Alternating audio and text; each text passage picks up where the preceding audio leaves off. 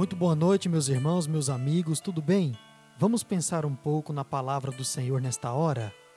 E eu quero meditar com você sobre olhem o que o Senhor faz. Para isso, abra e marque na sua Bíblia, no livro de Números, no capítulo 11, versos 4 a 6. E diz assim a palavra de Deus: Ah, se tivéssemos carne para comer!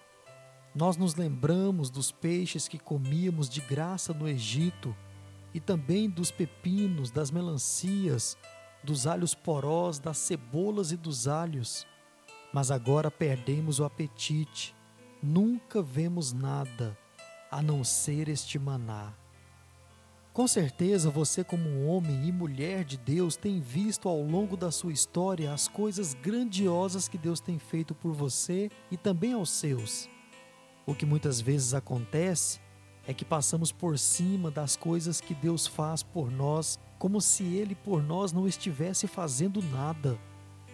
Nosso problema é olhar para as coisas e achar que elas são naturais, que iam acontecer de qualquer jeito o alimento todo dia vai chegar, a vestimenta sempre terei condições de comprar.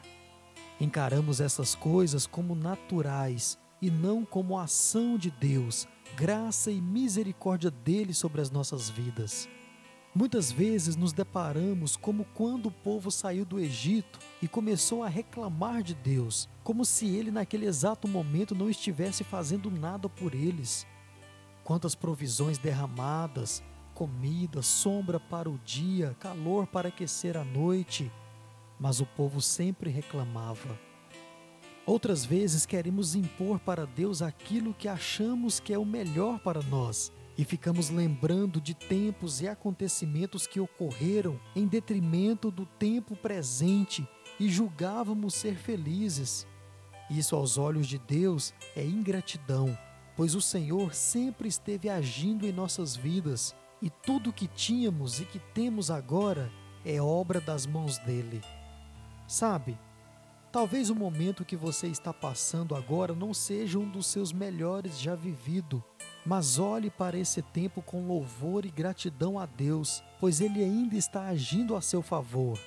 Talvez aquilo que você tinha hoje não tem mais, mas com certeza Deus te deu outras coisas.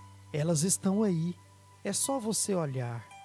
Seja sempre grato a Deus por tudo que você já passou e está passando, pois se você está vivendo alguma coisa, seja bonança ou escassez, olhe bem, você está vivendo. Quantos hoje não têm essa oportunidade? Vamos orar? Senhor nosso Deus e nosso Pai, obrigado por me sustentar ao longo da minha história. Obrigado por tudo que o Senhor já fez e continua a fazer pela minha vida. E obrigado, porque creio que o Senhor ainda continuará fazendo pela minha vida. Me ajude a ter um coração grato, me ajude a ter atitudes de louvor quando algo acontecer ou deixar de acontecer.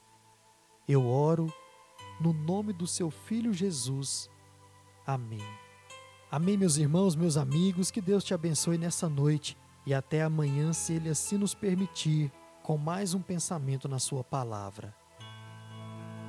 Thank you.